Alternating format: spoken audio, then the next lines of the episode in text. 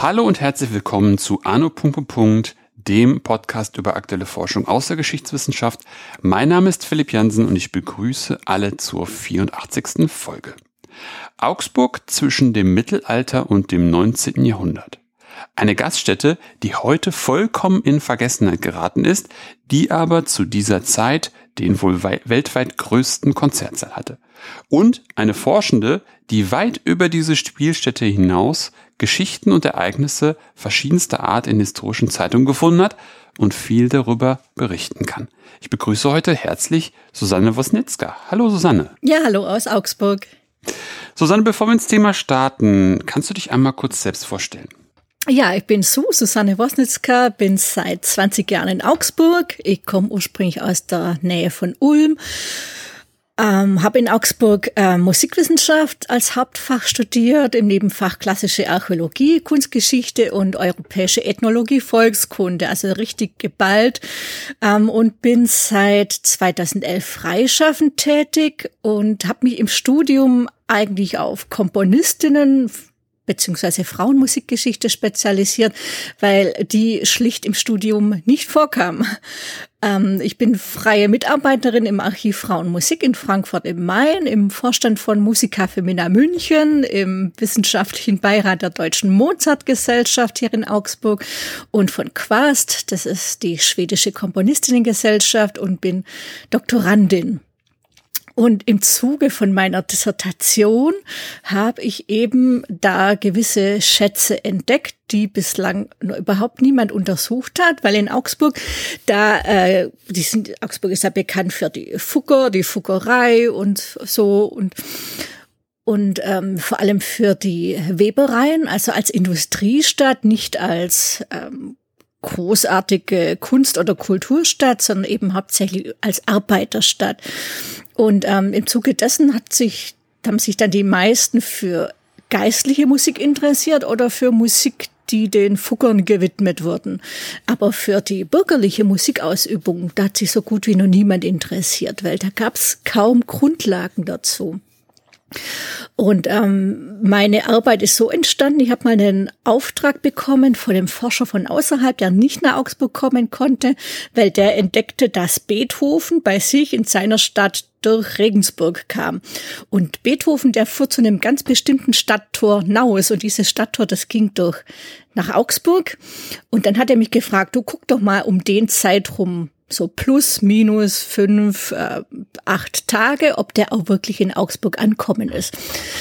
Und dann habe ich gedacht, hm, wo könnte man denn das rauskriegen? Und bin dann ins Stadtarchiv und die haben gesagt, ja, gucken Sie doch mal die alten Zeitungen an, vielleicht ist da irgendwas drin. Hm. Und da gab es dann tatsächlich die Sparte Ankommende Reisende und Herrschaft, so hieß Echt? die. Mhm. Ah. Und da stand dann ganz genau drin, wer wann zur Stadt reinkam oder registriert wurde, weil damals gab es ja nur Stadttore und man musste Passierscheine haben und Ausweise, um in eine Stadt reinzukommen. Und da stand dann ganz genau drin, wann Beethoven ankam und wo er abgestiegen ist. Und dann war ganz genau klar, wo er gewohnt hat, nämlich im Weißen Lamm. Das weiße Lamm gibt's heute nimmer, gegenüber aber den Club Schwarzes Schaf.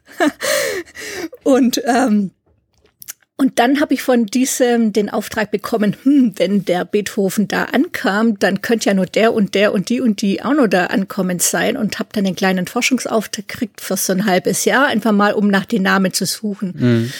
Und habe die dann teils auch gefunden und da kam aber aus diesen Zeitungen, die muss man, wie muss man sich die Zeitungen vorstellen? Das sind zehn Zentimeter dicke Bücher, also jedes Jahr ist in einem Buch drin, ist gebunden worden und die Zeitungen waren DIN A5 groß. Hm. Also kleine Bücher, aber dick. Und jener Tag, äh, manchmal waren es auch noch wöchentliche Ausgaben, umfasste vier bis acht Zeitungsseiten.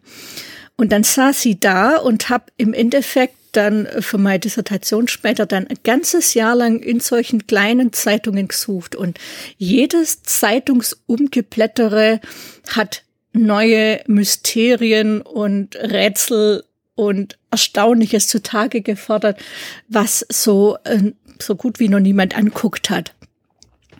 Und, ähm, und das war dann so erstaunlich und war relativ schnell im Abtippen, dass ich dann einfach alles, was mich zusätzlich noch interessiert hat, einfach abtippt habe. Mhm. Mord- und Totschlagschichten, ähm, seltsame Wettererscheinungen. Also wie gesagt, wir sprechen nur vom 18. Jahrhundert, da war noch unglaublich viel Aberglaube drin und ich kannte das halt eben durch dieses Studium Europäische Ethnologie Volkskunde, was sich ja auch damit befasst. Und dann kamen halt eben diese Reisemeldungen von den Leuten raus. Und das war dann im Endeffekt so viel an Material, das habe ich dann meinem Professor gezeigt und dem ging dann so ein bisschen die Kinnlade runter. Und der sagte, ach, da machen wir eine Dissertation draus. Weil es gibt ein Buch von diesem ähm, Forscher, der mich damals für Regensburg beauftragt hat. Der hat ein ähnliches Buch rausgegeben über das Regensburger Diarium, wo genau solche musikalischen Nachrichten abtippt hat und jede Begebenheit ausrecherchiert hat, also auch jeden Namen ausrecherchiert. Es war eine immense Arbeit und ich gedacht, hm, das mache ich für Augsburg auch. Und Augsburg war aber halt wesentlich größer und wichtigeres Zentrum. Und da kam so eine Menge raus, dass mein Professor gesagt hat, ähm, 2000 hm, Seiten korrigiert er nicht. Verständlich. Und dann hat er mich gefragt, äh, gibt es da nicht irgendwas, was sich da spezieller rausziehen lässt, vielleicht mm. im Ganzen? Und dann habe ich guckt, wo diese ankommenden Reisenden, wo haben die eigentlich alle so übernachtet? Weil ich dachte, vielleicht gibt's ja irgendwie so ein Zentrum, wo die übernachtet haben, weil ja. es gab so als einziges großes Hotel in der Zeit, das man auch immer noch kennt, ist das heutige Maximilians in der Maximilianstraße, früher 3M drei Mooren. Äh, unter diesem Namen ist es weltberühmt geworden. Und ähm, da haben die meisten aber nicht übernachtet, weil das war damals das teuerste Hotel am Platz und ist es bis heute. Da ist sogar zum Beispiel ähm, Leopold Mozart ist da auf Durchreise mit seiner Familie übernachtet und der hat über die teuren Preise schon geklagt und furchtbar. Und dann habe ich geguckt, wo, wo sind die Leute eigentlich untergekommen? Und bin dann, habe mir eine Tabelle angefertigt, wer wo übernachtet hat und habe dann die einzelnen Gaststätten farbig gekennzeichnet. Und da war ein immenser Überhang bei einer Gaststätte mit Namen Goldene Traube. Nie gehört, gab's nimmer. Keine Ahnung, was ist das? Und dann bin ich neugierig geworden. Warum haben die Leute gerade da übernachtet, die musikalischen? Mhm und habe dann weitere Zeitungen anguckt, weil ähm, früher gab es weniger. Im Laufe der Zeit sind mehr Zeitungen dazukommen, weil Augsburg auch ganz bedeutendes Buchdruckerzentrum war und habe dann mehrere Zeitungen vom gleichen Zeitraum untersucht. Und in einer Zeitung waren zum Beispiel eben diese ankommenden Reisenden und Herrschaften drin. In der anderen Zeitung waren plötzlich Konzertankündigungen drin. Mhm. Und in der dritten Zeitung waren Konzertnachbesprechungen drin. Und dann habe ich aus einzelnen Dokumenten, die ich mir angelegt habe, äh, also jede Zeitung hat ein einzelnes Dokument bekommen, habe dann aus diesen verschiedenen Dokumenten ein Konglomerat gemacht und dann ergab das plötzlich ein unglaublich dichtes Bild, wo überall Kultur in der Stadt stattgefunden hat. Weil früher hat man nicht in den Kirchen konzertiert, da waren, also Kirchen waren hm. damals tabu für Konzerte, auch für Oratorien, die hat man damals nicht gesungen. Und dann habe ich plötzlich festgestellt, Moment, äh, in dieser goldenen Traube, die war erstens mal komplett in der Stadtmitte, also die das Maximilian, das war noch ein bisschen weiter die Straße runter und ähm, die Goldene Traube, die war so dermaßen an einem verkehrsgünstigen Ort. Da kreuzen sich nämlich auch die Poststationen. Und dann habe ich mir noch auf die Suche gemacht nach Bildern dazu und habe tatsächlich auch Bilder gefunden, wo dann auch Postkutschen davor waren. Also es war so ein mega, mega Anziehungspunkt eben. Und dann kamen da Konzertmeldungen raus von Leuten, wo ich gedacht habe, mir hat's wirklich den Vogel aus, also von Mozart-Freunden und ähm, ganze Orchester, die ganze Mannheimer Hofkapelle hat er übernachtet, als der damalige Fürst seinen Hof von Mannheim äh, nach München umzogen hat. Und also es war es wirklich eine erstaunliche Fülle auch Musikverleger, die in der Zeit ähm, raus ähm, gereist sind, die konnten dann nachweisen, dass die einmal im Monat dann in Augsburg waren. Und äh, dieser riesige Wandel und Handel in dieser goldenen Traube fand auch deshalb statt, weil ähm, damals haben die großen Fürsten und Kaiser und Könige ganz viel Wert drauf gelegt, dass sie eine gescheite Hofmusik haben. Weil man hat ja damals noch nichts anhören können. Also außerhalb dessen war die Musik, die Welt eigentlich eine stille Welt. Man konnte nicht einfach mal so die ähm, Musik aufdrehen oder so. Es sei denn, es hat halt jemand gespielt oder man hat eine Flöte bei der Hand gehabt oder eine Fiedel oder sowas. Dann gab's Musik auch von äh, im einfachen Volk. Ähm, und dann haben die Leute eben Wert drauf gelegt, dass es, dass die, dass die Leute gescheit ausgebildet sind. Und da war das Nonplusultra Italien. Also mhm. so wie heute eigentlich auch immer nur. Äh, Italien, das Land der Verheißung. Und Italien war damals von, von der Entwicklung von Musikstilen, von Architektur, also an der Weltspitze und die waren immer so 50, 60 Jahre voraus. Wow. Also das hat relativ lang gebraucht, bis sich so ein moderne Musik, das war ja moderne Musik damals, vom Geschmack her auch über die Alpen verbreitet hat. Mhm. Das hat lang gebraucht, bis so, ein, bis so neue Klänge akzeptiert waren. Und dann hat man die Musiker eben nach Italien geschickt und die sind alle über Augsburg gereist. Weil in Augsburg, da gab's nur alte Römerstraßen, die bis nach Italien geführt haben. Via Claudia Augusta zum Beispiel, die dann weiter überging in die ähm, Via Appia in Rom, die weiter bis, bis nach Sizilien runtergeht und so weiter. Und dieses Verkehrsnetz von damals, das wurde damals immer noch genutzt, dann 18. bis 19. Jahrhundert und heute, wir fahren immer noch auf den Straßen. Und dann ähm, konnte ich eben nachweisen, wann die von zum Beispiel Hannover oder Berlin in Augsburg ankamen, Aha. weil dann in diesen Nachrichten auch drin stand, wo sie weiterhin wollten. Ja. Und je weiter ich fortgeschritten bin in den Zeitungsjahrgängen, dann konnte ich Moment mit kurzem Wasser.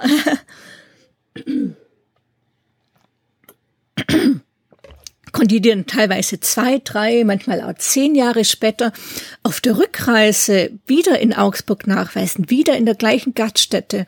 Mhm. Und durch diese Informationen lassen sich auch von ganz, ganz vielen Musikern, was sich nimmer so viel erhalten hat, jetzt dann auch nachweisen, ähm, wo die waren und lassen sich dadurch zum Beispiel Lücken in Lebensläufen schließen. Hm. Das, ist, also, das ist ja echt super, super interessant. Also, dass, dass mehr oder weniger Augsburg eine, eine Durchgangs- und Verweilstadt war zwischen, ja, das, was man heute Deutschland oder dem Deutschen Reich oder den, den, den, Kleinstaaten bezeichnen würde und Italien, die einfach so das Mecker für alles, was irgendwie mit Kunst, Kultur und Architektur zu tun hat. Wow, cool. Genau, weil die Fugger, die haben die erste die haben quasi die Renaissance, die italienische Renaissance heißt ja Wiedergeburt mhm. von ähm, griechischen Vorbildern. Die haben die Renaissance, die bereits ja schon in Italien war, weil da haben sie ja versucht, um 1500, 1600 ähm, auch die Oper zu etablieren. Und da hat sich die Oper eigentlich erfunden. Mhm. Und weil die Fugger eben Handelsbeziehungen hatten nach Florenz, auch runter Venedig, die waren auf dem neuesten Stand und wollten dann diese Pracht in Augsburg auch haben und haben dann quasi Künstler eingeflogen, wird man heute sagen, die dann äh, den das Fuckerhaus in der Maximilianstraße dann auskleiden mussten. Und so hat sich dann äh, die Renaissance in der Anna-Kirche entwickelt, weil die Fucker da eine Kapelle hatten. Und zum Beispiel auch der Damenhof, ähm, wenn man in den reingeht, man hat instant das Gefühl, man steht sofort in, in einem wunderschönen italienischen Innenhof von der Architektur mit einem plätschernden Brunnen aus weißem Marmor eingefasst. Also, also die wussten, wie sie zu leben hatten in der Zeit.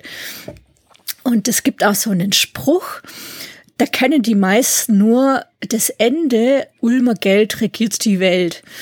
Aber dazu gibt's noch eine Vorgeschichte, eine Vorgedichtstrophen und die lauten so, Venediger Macht Augsburger Pracht, Nürnberger Witz, Straßburger Geschütz und Ulmer Geld regieren die Welt. Mhm. Das waren die Städte, also dann die Nabel der Welt, weil mhm. Venediger Macht, die hatten die Macht über die Häfen. Wenn die dicht gemacht haben, dann kam von Indien nichts mehr rein. Dann war mhm. Ende Gelände. Und Augsburger Pracht, das war eben jene Pracht, die dann von Italien mitgebracht wurde. Mhm. Nürnberger Witz, das ist quasi über die Händler als großes Handelszentrum.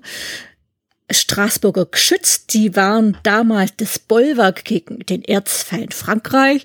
Die haben auch Kanonen produziert und, äh, und Ulmer, die Ulmer, die hatten das Recht über die Münzpräge. Mhm. Mhm. So hing das zusammen, genau.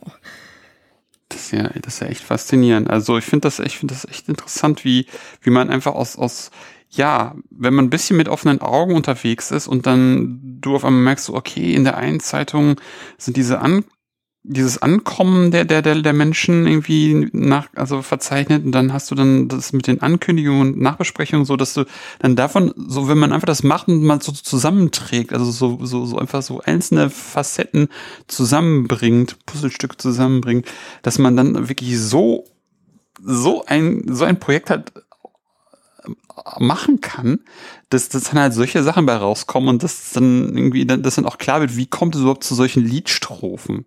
Finde ich total faszinierend. Ja, vor allem ist das Interessante daran, beziehungsweise es ist mir immer so begegnet, dass hm. viele Forschende, die ähnlich forschen oder zu was anderem, die haben ein bestimmtes Thema im Kopf hm. und haben dann Schlagworte und suchen danach in mittlerweile digitalisierten Sachen. Es sind allerdings diese historischen Zeitungen, die lassen sich auch von der modernsten Technik noch nicht alles so gut lesen. Ähm, so dass wenn man dann Stichworte eingibt, dass manches gefunden wird, aber eben nicht alles. Und dann gehen die meisten davon aus, okay, da gibt's jetzt nicht mehr dazu. Mhm. Und ich hatte das Glück und habe über die Jahre die Zeitungen komplett gelesen. Mhm. Also habe mir wirklich die Zeit genommen und halt immer wieder auch in der Freizeit, weil mir hat das nimmer losgelassen. Also wirklich wie eine Besessene eigentlich.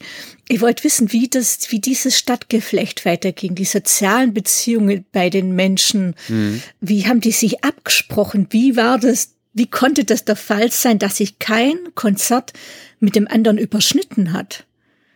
Also heute äh, gibt solche Stellen gar nicht mehr, die koordinieren. Da ist dann alles an einem Wochenende im September und das ganze Jahr über nix, also so grob hm, überspitzt hm, gesagt. Und das hat mich immer gewundert, wie kam das?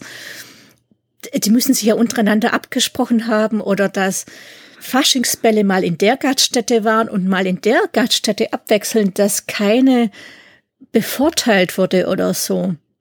Also das war ein unglaublich tolles Zusammenleben da in der Stadt. Und ähm, ja, und darüber hat sich dann eben wesentlich mehr rauskristallisiert, weil mittlerweile habe ich acht Zeitungen der Jahre 1746 bis jetzt 1877 in Gänze gelesen und abgetippt. Mhm. Also das, man kann sich fast nicht vorstellen. Ich wollte mal ein Konglomerat machen, wie viele Zeichen ich verwendet habe, wie viele Wörter insgesamt. Mhm. Allein das. Aber da lässt sich so viel ableiten und dadurch habe ich ganz anderes Verständnis von Kunst und Kultur mhm. erfahren. Also wo ich glaube, dass es andere nicht so empfinden können, wenn man nur stichwortweise sucht. Ja, was war das Besondere bei der goldenen Traube? Da wollte ich nur drauf kommen. Ja. Wie stellt man sich das damalige Konzertleben vor? Mhm. Es gab Kirchen, wenn wir heute ein Oratorium hören wollen oder sowas, oder von Heiden die Schöpfung oder so, dann findet es meistens in den Kirchen statt. Kolossale Klangräume, tolle Architektur und so weiter. Das hat man damals nicht gemacht. Kirchen waren tabu, die waren in ihren festen Kanons drin, was da gesungen wird, Litaneien und sowas. Aber die großen Werke, wie gesagt, es war neue Musik damals. Also das, was wir heute unter moderner Musik verstehen. Mhm. war das damals moderne Musik, die die Leute aus teilweise Italien mitbrachten und die dann in der goldenen Traube erstmals auch aufgeführt hatten, weil die Leute wollten wissen, boah, wie klingt denn das? Das ist der neueste heiße Scheiß, der da kommt. Ähm, äh, wie klingt das?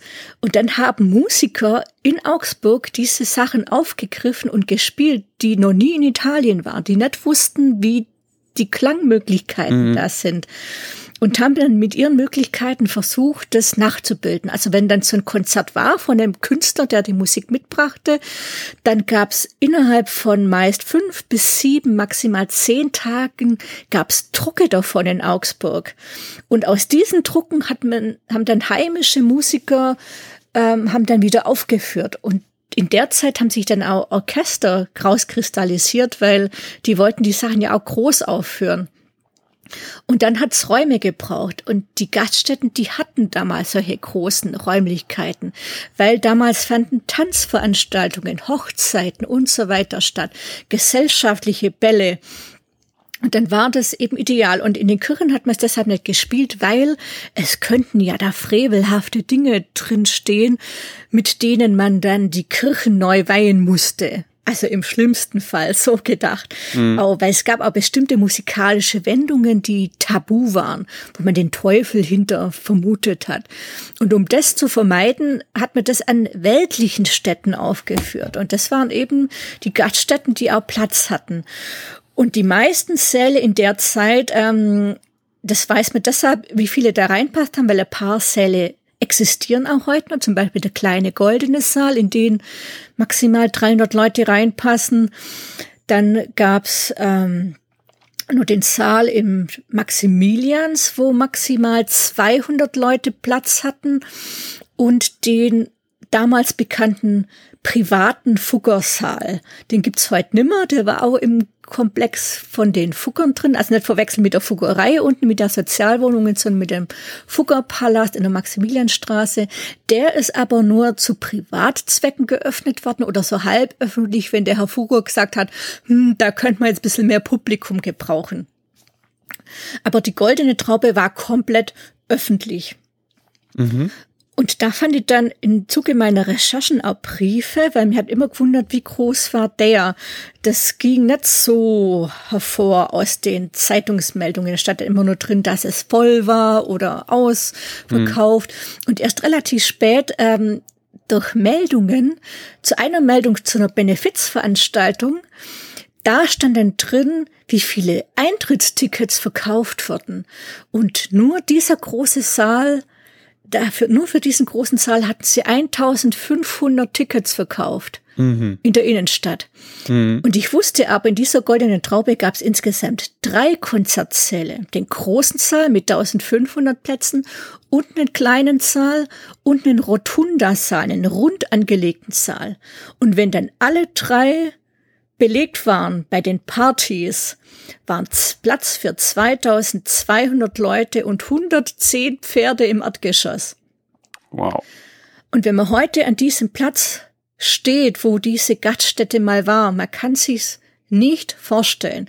Ich dachte immer, ja, ja, die haben da getrickst und vielleicht nur jeweils eine Null hinten dran hängt, also da da vielleicht 220 und elf Pferde oder sowas, aber ähm, durch andere Anzeigen, zum Beispiel als die goldene Traube mal verkauft werden sollte, hat sich ein Notar bemüht und hat eine Aufstellung gemacht von den Räumlichkeiten und was da drin war. Mhm. Und da waren dann teilweise Abmessungen drin und eben genau wieder diese Bezeichnungen von 2200 Leuten.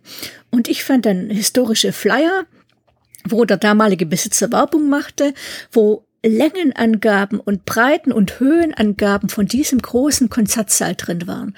Und das hat dann übereingestimmt. Und das Lustige war, es kamen nur Briefe raus, als man diesen großen Konzertsaal so um 1760 gebaut hat, der parallel zur Kirche nebendran, zur Moritzkirche geführt werden sollte, dass sich der Fürstbischof eingesetzt hat und schrieb, ihr könnt diesen Konzertsaal nicht parallel zu unserer Kirche machen, das geht gar nicht, weil eure Partys, die gehen bis morgens halb acht und unsere Frühmesse, die fängt aber schon um siebne an, das geht nicht. Also so von Interessensüberschneidungen. Äh, mhm. aber der Saal wurde nicht destotrotz gebaut und die Partys, die waren wirklich legendär. Es waren die legendärsten Faschingsveranstaltungen, wo teilweise die ganze königliche Balletttruppe von München eingeladen wurde, die dann orientalische Umzüge durch die Stadt machten. Also es ist fantastisch, was da so rauskam, allein nur für diesen Ort. Das, das klingt auch echt total interessant. Also gerade wenn du auch beschreibst, wie dann da die Kirche dann versucht, dann ihren ihren Stammplatz irgendwie zu wahren und und äh, doch doch dafür zu plädieren, dass dass man sich so ein bisschen auch nach dem Leben oder nach dem Kalender der Kirche ähm, orientiert und, und nicht so einen Tanzsaal direkt neben einer Kirche macht, wo dann die Kirchgänger morgens gestört werden können. Es ist halt so lustig, dass dann einfach das, das, zumindest aus dem, was du jetzt erzählt hast, so gar keinen großen Niederschlag irgendwie hat, sondern einfach noch viel extremer weitergeht, dass dann da irgendwelche Truppen, also irgendwelche Tanztruppen aus München eingeladen werden, die dann die Stadt dann nochmal wieder bunter machen und nochmal alles mehr oder weniger aufregender machen, als es sowieso schon irgendwie ist. Genau, weil ähm, auch diese die Gaststättenbesitzer, die ähm, die wollten ja das Nonplusultra für sich und ihren Ruf rausholen. Mhm. Und diese goldene Traube, die hatte, ich habe mittlerweile auch Postkarten gefunden, wo in dieser Saal noch erhalten ist, weil die goldene Traube selber, die bestand nur bis 1898. Und die ganze Stadt Augsburg, die erlebte einen zuerst einen Aufschwung und dann aber einen Niedergang verursacht durch die Erfindung der Eisenbahn. Weil früher hat man in Augsburg übernachtet und plötzlich konnte man bis nach München durchfahren in einem Tag, zum Beispiel von Stuttgart. Und dann hat man eben nimmer im Stadtzentrum so übernachtet, sondern im Bahnhofsviertel, das sich dann herausgebildet hat. Und weil man dann eine Stunde von Augsburg, also 1776 hat der Zug von Augsburg nach München eine Stunde gebraucht. Heute braucht der Regionalexpress eine Dreiviertelstunde. Man kann sich vorstellen, wie schnell dann die Züge damals mhm. waren. Und wie schnell das Reisen ging. Also nichts mehr mit nebenbei Blümchen pflücken oder so. Und dadurch ist dann Augsburg mehr oder weniger eben niedergegangen. Also es wurden aber immer trotzdem ganz viele Leute auch eingeladen von Orchester, vom Orchesterverein zum Beispiel, der sich gegründet hat, der hat sich ähm, herausgebildet aus dem Orchester vom Augsburger Stadttheater und aus einem Orchester das mit Dilettanten ausgerichtet war. Also Dilettanten sind ja heute eher so negativ abwertend, mhm. aber das waren damals Laien, die es wirklich drauf hatten, mhm. ohne eine Ausbildung zu hatten, die sie einfach das selber angeeignet hatten, das Talent hatten. Und diese Orchester hat man dann zusammengeschmissen für die große Masse. Und die hat man da dann in der Goldenen Traube auftreten lassen.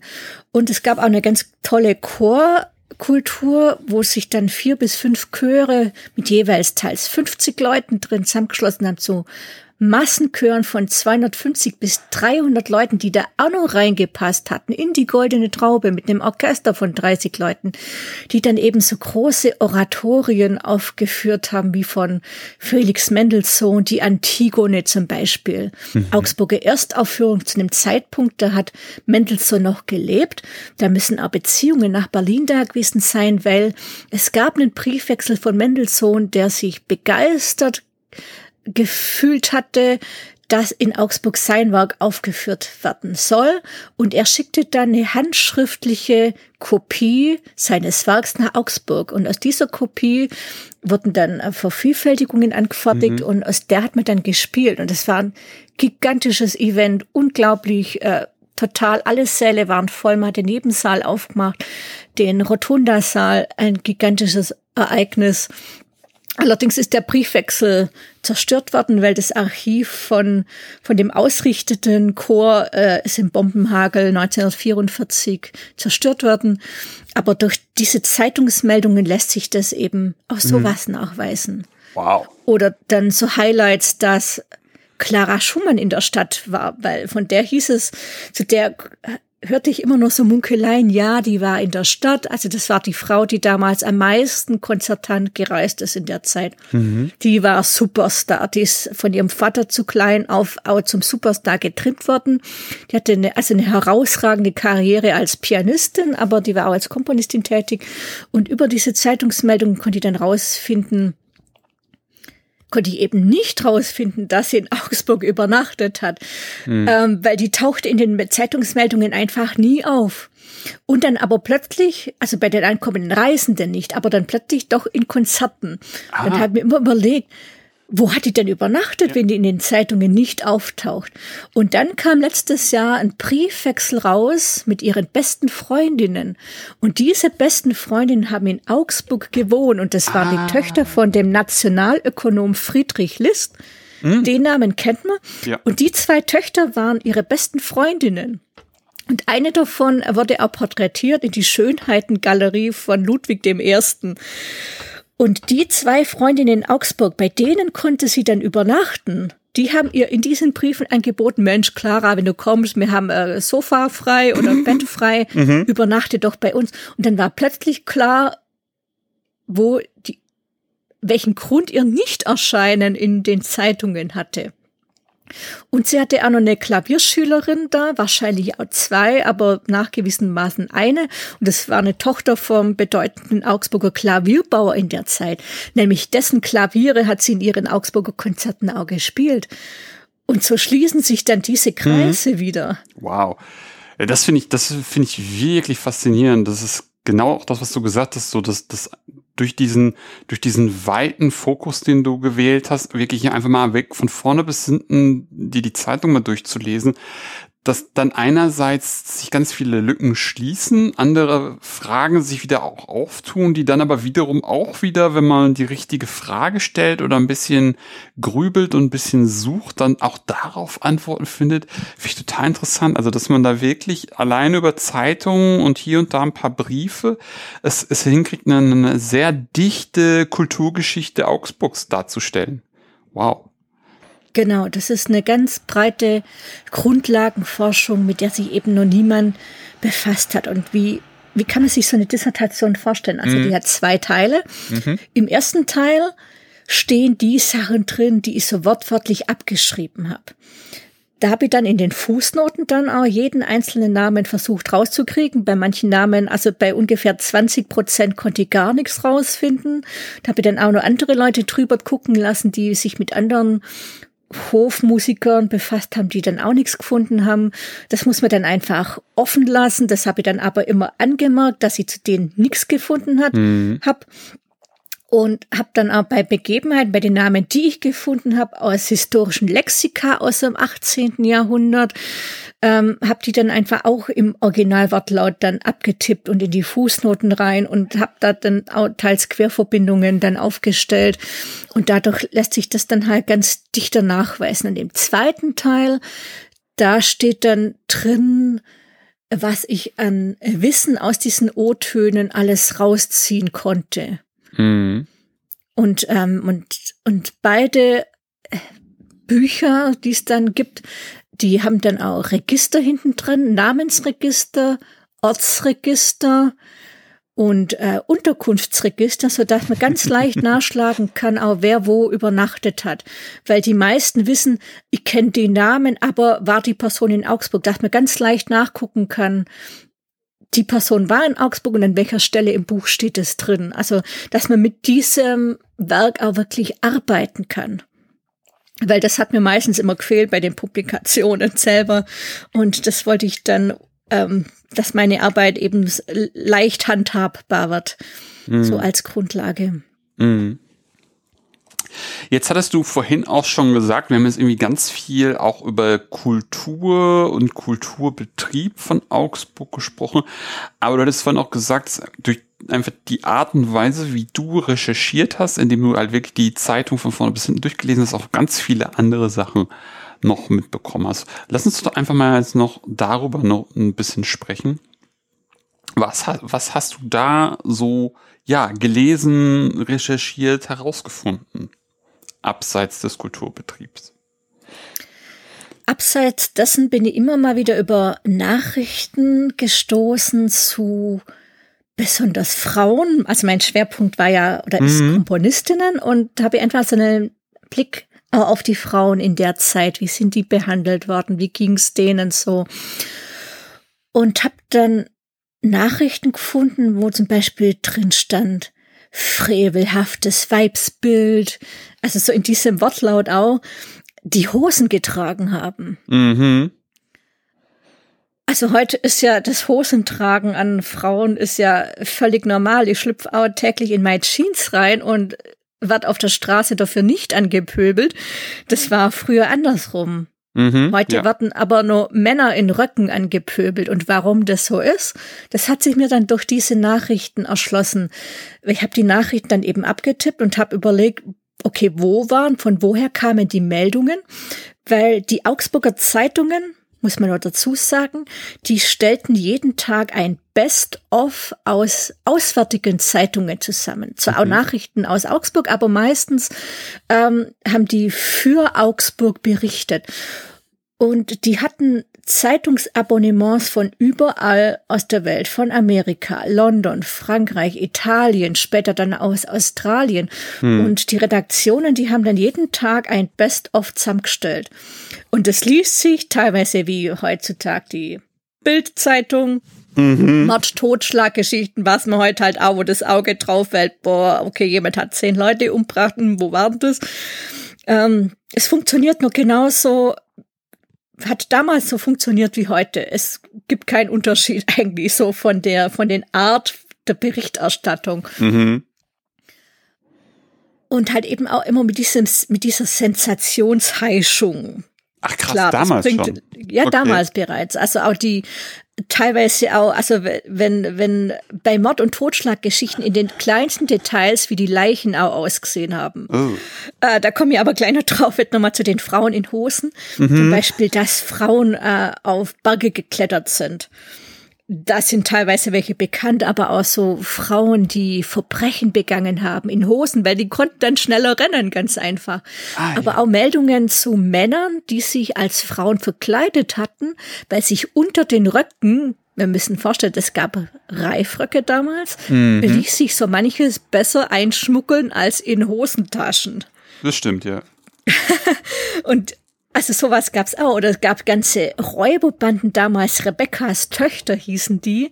Ja. Die machten Wales unsicher. Und das war Räuberbanden mit bis zu 200 Mann stark, die sich als Frauen verkleidet in die Dörfer aufmachten und die ausplünderten. R- Begründungen, warum die sich als Frauen verkleideten und da in Horden durch die Länder zogen, habe ich noch keine richtige gefunden. Also was der Anlass war, ähm, aber das war ein Massenphänomen, das sich bis nach Deutschland durchgesprochen hat. Die Frauen in Hosen, die ließen sich dann rauskristallisieren, zum Beispiel Frauen, die Sport machten, Ja. Frauen, die Verbrechen begingen, aber eben Frauen, die einfach ein leichteres Leben haben wollten und eigenes Geld verdienen wollten, weil das konnten die nicht. Oder die wurden schlecht bezahlt, minder bezahlt, gar nicht bezahlt. Zum Beispiel Erziehungsarbeit wurde nicht bezahlt, weil das ja äh, die natürlichste Veranlagung der Frau sei. Die braucht man nicht bezahlen. Mhm. Ja. Deshalb auch noch bis heute Erziehungsfächer äh, Fächer oder Pflegeberufe immer noch minder bezahlt. Das kulminiert sich da über Jahrhunderte, hat sich das reingefressen. Es ist wirklich schwierig, das auch wieder rauszukriegen. Äh, und bei den Frauen von Hosen, die gingen, also ganz, ganz viele gingen in die Armee als Soldat, nicht als Soldatin, sondern als Soldat undercover.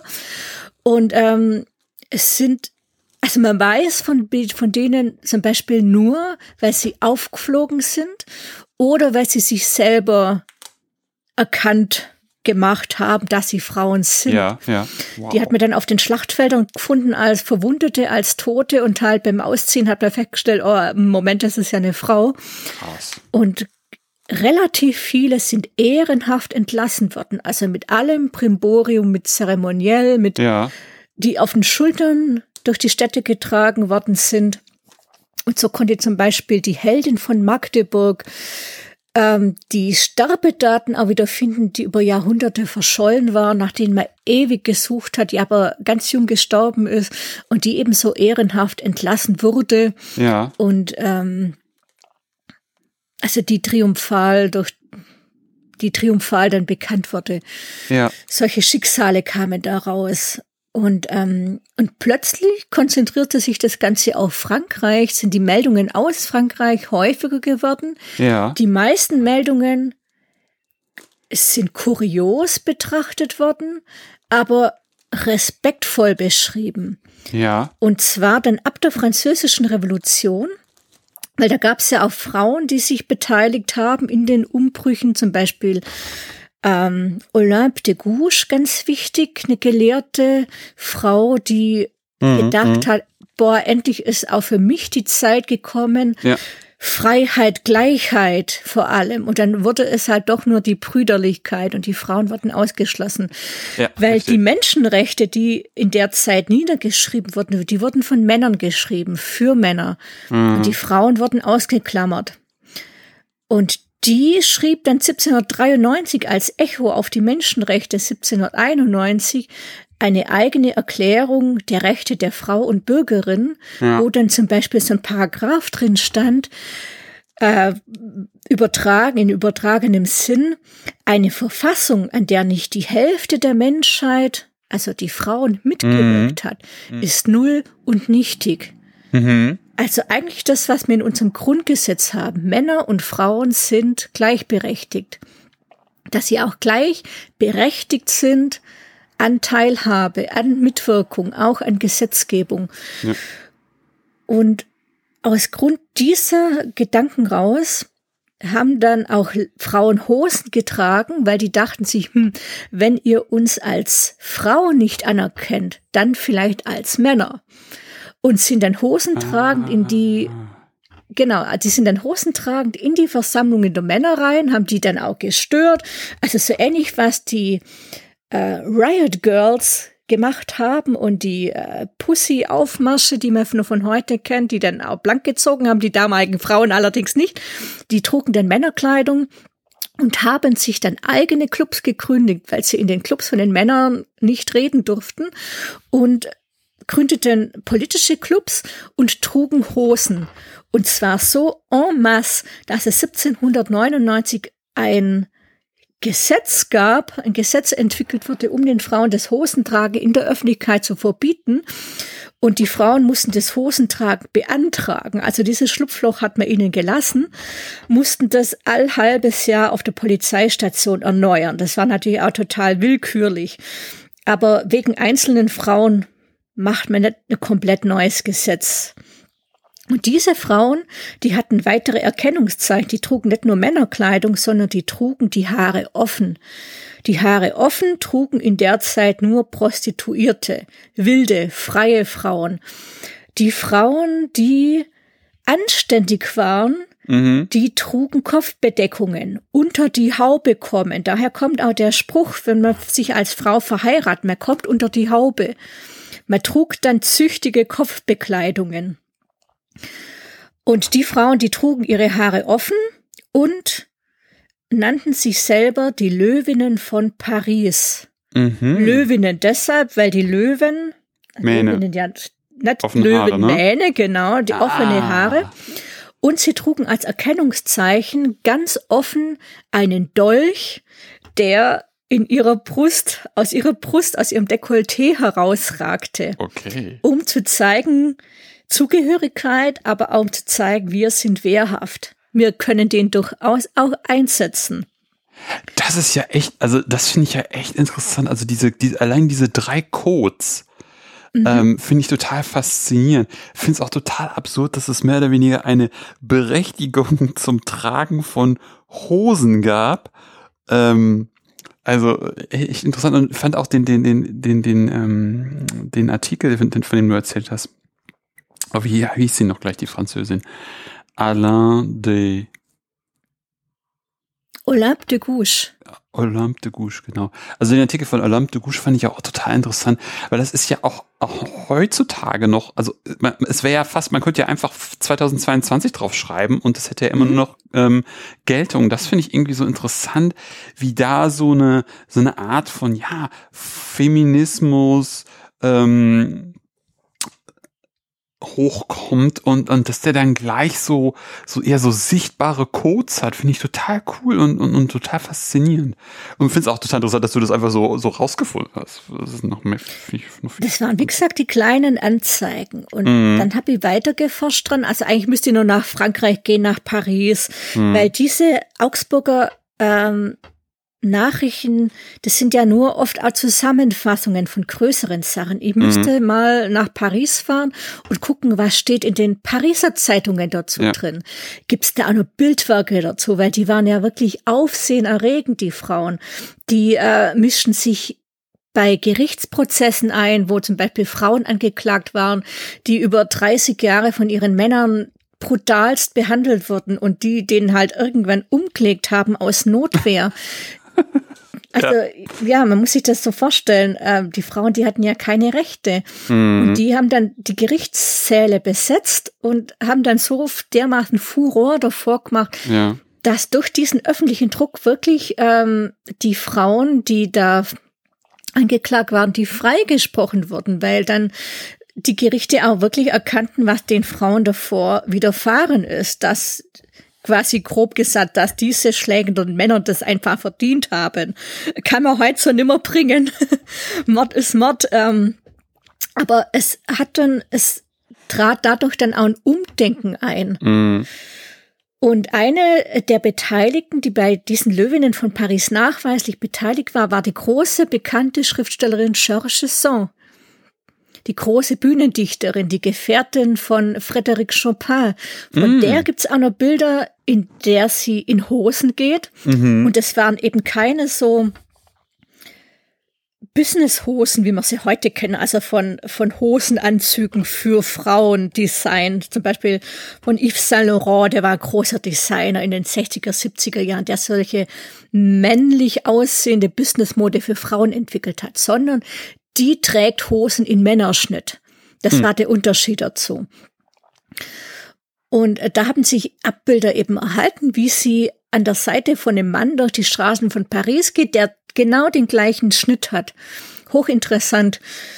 Und ähm, jetzt könnt ihr nur raten, oder kannst du raten, bis wann dieses Hosentrage Gesetz, diese Hosentragverbotsgesetz galt noch relativ lange, bis in die 40er Jahre. Das galt offiziell bis ins Jahr 2013. Was? Mhm. Das heißt, okay. alle Frauen, die in Hosen bis 2013 in Paris unterwegs waren, waren eigentlich illegal unterwegs. Und äh, dieses Gesetz wurde ewig, ewig lang vergessen. Das hat sich dann durch die Frauenbewegung der 1960er, 70er Jahre, das hat sich so verschlichen irgendwann. Das mhm. hat man mhm. nimmer gedacht. Das Weltkriege dazwischen, äh, mhm. das war dann irgendwann nimmer interessant. 20er Jahre, die ja hoch äh, aufregend waren.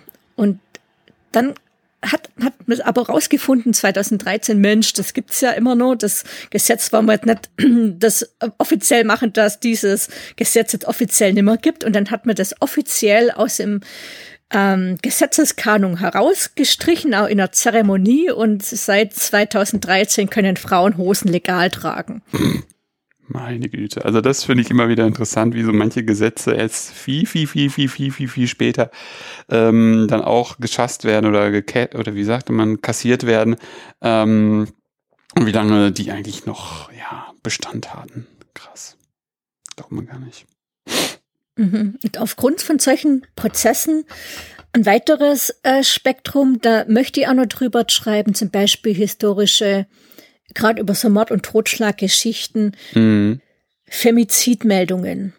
Also ganz, ganz hochaktuell nach wie vor, weil wir Femizid haben jetzt, glaube gerade Femizid heißt Morde an Frauen, aber mhm. nicht einfach nur irgendwelche Morde an Frauen ja. zum Beispiel, sondern weil Morde aufgrund des Geschlechts, aber in bestimmten Konstellationen. Das, was man heute als so hässlich als Beziehungstaten mm. beschreibt. Mh.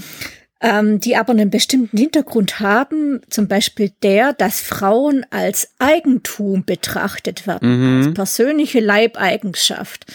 Und aufgrund dessen, weil Frauen sich von gewalttätigen Männern mhm. lösen wollen, ja. dann Männer oder Männer eifersüchtig werden, in Anführungszeichen, weil Frauen eben eigene Persönlichkeiten sind und sich halt in andere Leute verlieben. Mhm. Aber dieses, dieser Besitztumsanspruch bei manchen da ist, nicht bei allen, sondern bei manchen da ist. Und die dann sagen, ich bring die Frau lieber um, als dass sie jemand anderem gehört. Mhm. Das wäre zum Beispiel klassischer Femizid. Ja.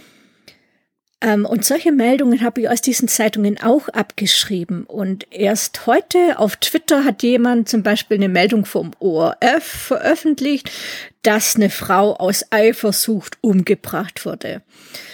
Und das schiebt aber so die, die Schuld der Frau zu. Also, dass die Frau, dass der Mann gar nicht anders konnte, mm. die mhm. Frau umzubringen, weil sie halt eben mit einem anderen ging.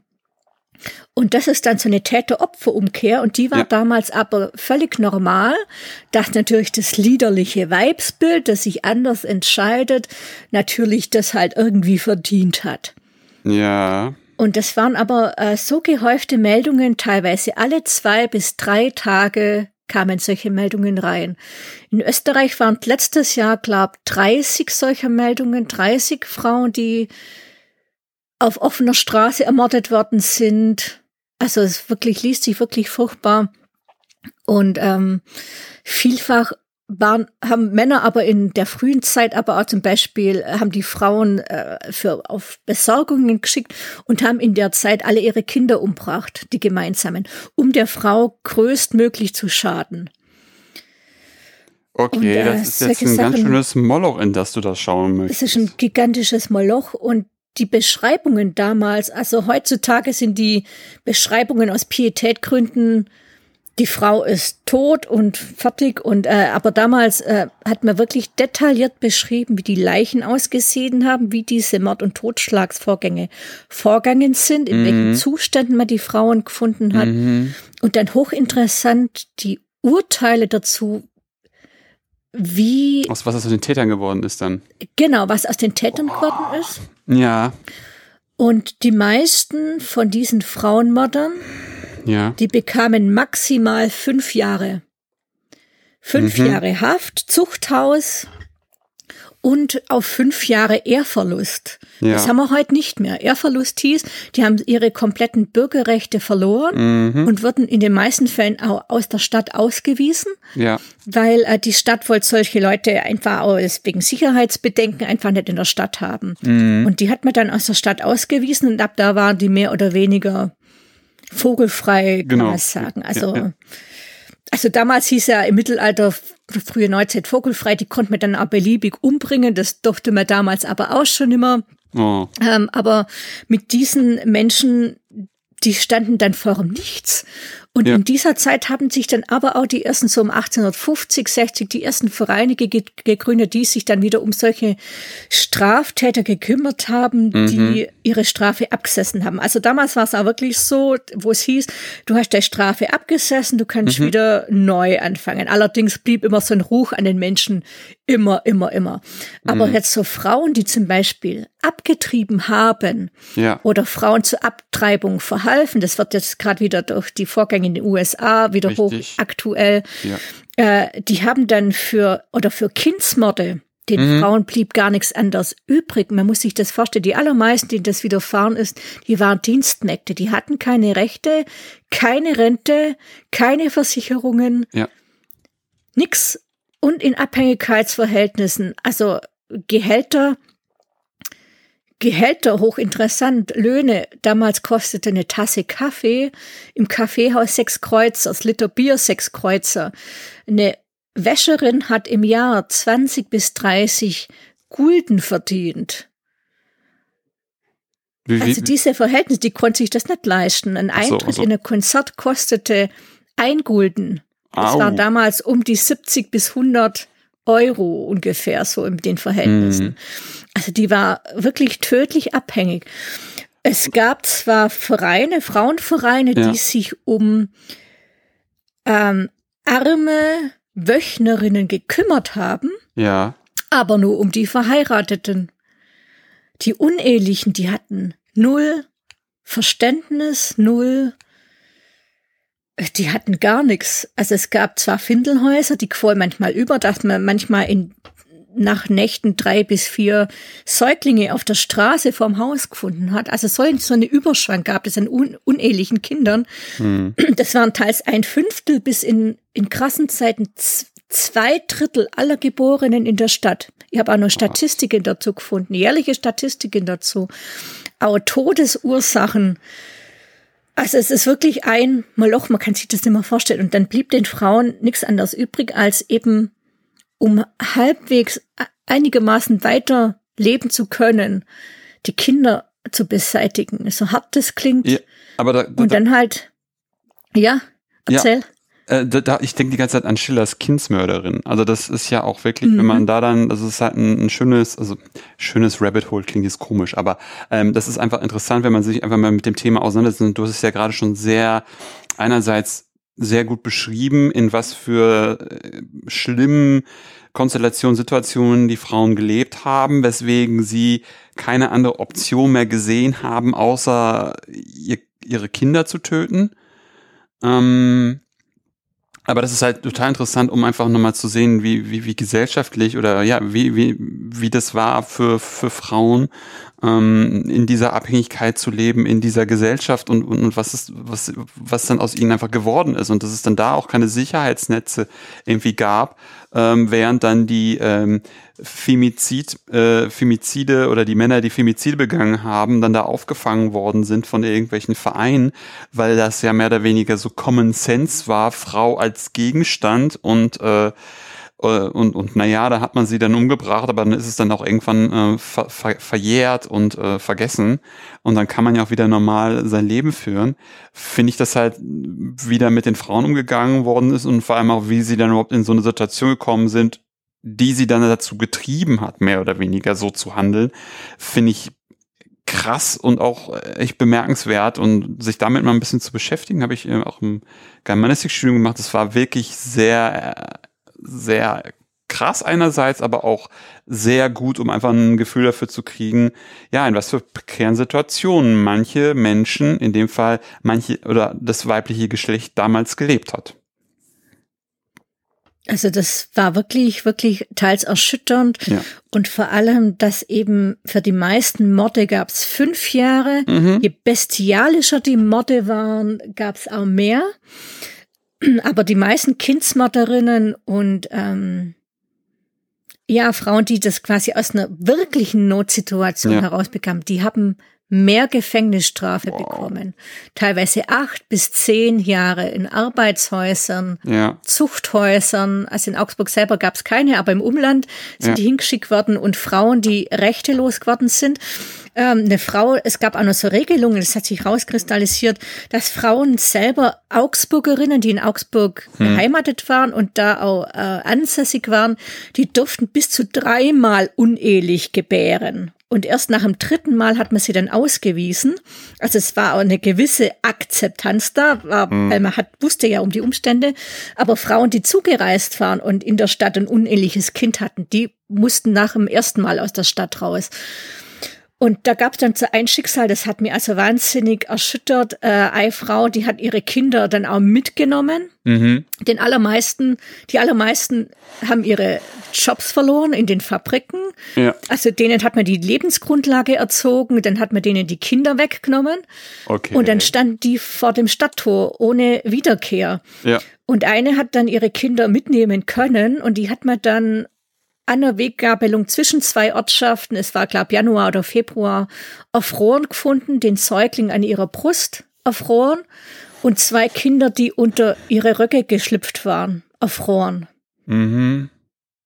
Also Leben, die man hätte retten können, aber durch diese krassen, also scheinheiligste Moral der Kirchen in der Zeit, Mhm. hat man diese Frau bewusst in den Tod getrieben. Und auch dieses System in der Stadt, es war Arbeit von Montag bis Samstag, 13 bis 16 Stunden am Stück. Mhm. Genau. Ohne, ohne bezahlten Urlaub, ohne Krankenversicherung. Und dann musste man sonntags nur in Sonntagsschule und es wurde darauf geachtet, ob man in Kirche geht oder nicht. Mhm. Also es war ein System des Terrors, muss man wirklich sagen. Es war ein System der Kontrolle. Es, also je mehr ich drüber gelesen habe in den Zeitungen, desto krasser ist mir das erschienen, wie unglaublich frei wir heute sein können. Ja, und ich finde das einfach so interessant, was einfach so, wenn wir jetzt so ein bisschen den, versuchen, den Kreis zu schließen, ähm, mit was für einer Fragestellung du einfach rangegangen bist, was du dann über dein Zeitungsstudium alles erfahren hast, erfahren konntest, was jetzt dein Thema betrifft und wie viel du einfach über, ja, das äh, allein die Sparte aus der Welt heraus, also aus, aus, aus aller Welt, ähm, was du daraus äh, genommen hast und wenn, wenn man das mal verfolgt wie mit den Hosen und 2013, ähm, wie lange, also was man da einfach an, an, an Kleinods findet ähm, und auch generell einfach so ein bisschen auch, wenn man dann darüber reflektiert, wie einfach man heutzutage lebt und wie auch damals wie explizit dann eben auch über Kindstode und äh, Kindsmörderin oder auch Femizide gesch äh, geschrieben worden ist, in was für Situationen die damals die Frauen gelebt haben oder die, die, die, die Gesellschaft gelebt hat und wie das halt heute ist, dass es einerseits Parallelen gibt, aber auch ähm, glücklicherweise hier und da auch Veränderungen gibt. Ähm, mhm. Das finde ich super, super interessant und ähm, maximal spannend. Also es ist äh, heißt für mich dann auch wieder nur breiter Fokus, wenn es mal, wenn man einfach mal Zeit hat, mit einem breiten Fokus einfach mal sich so ein Quellenkonvolut wie so eine Zeitung vornehmen und einfach mal wirklich mal so ein bisschen querlesen, links und rechts auch mal lesen und nicht unbedingt immer nur ähm, ökonomisch effizient nach bestimmten Schlagworten fahnden. Genau, weil wer mehr weiß, dem fällt auch mehr ein. Und dann hat man mehr Querverbindungen. Ja, auf jeden so. Fall. Also äh, was, was, was so Querverbindungen äh, betrifft, hast du mir äh, definitiv viele, viele, viele, viele äh, Argumente geliefert, warum das Sinn macht, auch mal nach rechts und links zu gucken.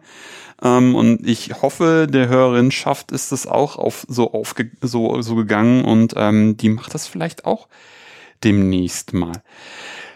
Jetzt würde ich behaupten, dass das Buch wahrscheinlich noch ein bisschen dauern würde. Ne? Aber was könntest du den Zuhörenden empfehlen an Literatur, an selbstgeschriebenem auch sehr, sehr gerne, wenn sie sich hier und da mal jetzt in den Aspekt, in Aspekte reinlesen möchte, über die wir heute gesprochen haben?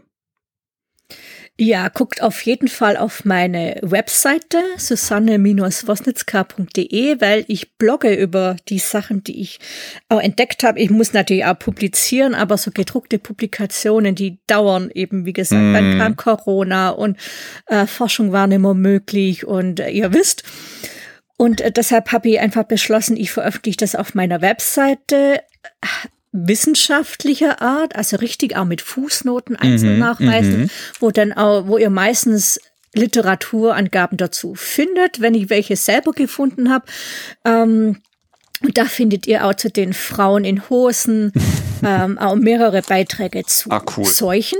Ja. Ganz, ganz spannend. Seuchen, Cholera, Pest, Typhus, wie hat sich die Hygiene in der Stadt entwickelt, Krankheiten, ja. ah, Abwassersysteme, aber auch zur Theatergeschichte, weil äh, die spiegelt sich eben auch wieder in dieser musikalischen Kulturgeschichte, ja. weil die Leute, die in der Goldenen Traube übernachtet haben, die haben Sie sind eben auch im Theater aufgetreten und also wie diese, wie diese ähm, wie dieses Bermuda-Dreieck in der Stadt vor sich hinköchelt, im Zentrum des Geschehens mit den ganzen Menschlichkeiten, die da dazu reinspielen. Wow, cool. Ja, nee, das werde ich auf jeden Fall auch verlinken und mir auch selber nochmal das eine oder andere durchlesen, über das wir heute gesprochen haben oder auch nicht gesprochen haben, wie du gerade schon über Seuchen und Pest und Cholera gesprochen hast. Das finde ich total interessant. Hättest du denn auch noch eine Gastempfehlung für mich? Als Gastempfehlung würde ich die Bianca Walter empfehlen. Die ähm, ist auf Twitter bekannt ähm, mit ihren Blogs zur, und, und vor allem ihren Podcasts. Also da könntest eine Kollegin interviewen, die macht selber Podcasts zu Frauengeschichte und hat selber zum Beispiel so ähnlich wie ich es entdeckt habe, äh, verschollene Reisetagebücher von einer Frau entdeckt, aus der sie selber ein Buch machen konnte. Mhm. Und ähm, wir spielen uns das selber auf Twitter immer so die Bälle zu, aber die ist die absolut erste, die mir in den Sinn kommt, die mit der du weitermachen könntest in der Richtung, die wieder anderes Tolles äh, herausgefunden hat, aber die wahnsinnig viel Laune macht einfach zum Hören. Sehr schön. Ja, super. Dann danke ich dir sehr für einfach das Gespräch, was wir heute geführt haben. Das war super, super interessant. Ähm, Habe ich ja auch eigentlich gerade schon gesagt, dass ich das super interessant fand. Und ja, ich danke dir einfach sehr für diesen spannenden, ja, für diesen, für dieses spannende Gespräch und diese, diese vielen spannenden Facetten, die du heute aus Augsburg berichtet hast. Ja, vielen Dank für die Einladung. Also Sehr mir hat selber auch total Spaß gemacht. Cool. Ich muss mich immer zusammenreißen, dass ich nicht vom Hundertsten ins Tausende komme, aber ihr merkt, dass da unglaublich viel noch rumschwirrt und ähm, auch gemacht werden kann. Also nicht wundern, dass ihr über die Femizide auf meiner Webseite noch nichts findet. Das ist nur in Vorbereitung. Ich mache das in meiner Freizeit und ähm, ja. Genau. Super. Und das war's auch für heute bei Anno. Wenn es euch gefallen hat, empfehlt den Podcast gerne weiter. Ihr könnt ihn übrigens über iTunes, Spotify oder eine Podcast-App eurer Wahl abonnieren und hören. Wenn ihr mich unterstützen wollt, findet ihr auf der Webseite einen Spendenbutton zu PayPal. Wenn ihr selber forscht und über euer Projekt sprechen wollt, kontaktiert mich einfach per Mail oder Twitter. Ansonsten hören wir uns bald wieder. In diesem Sinne, auf bald und tschüss. Ciao. Thank you.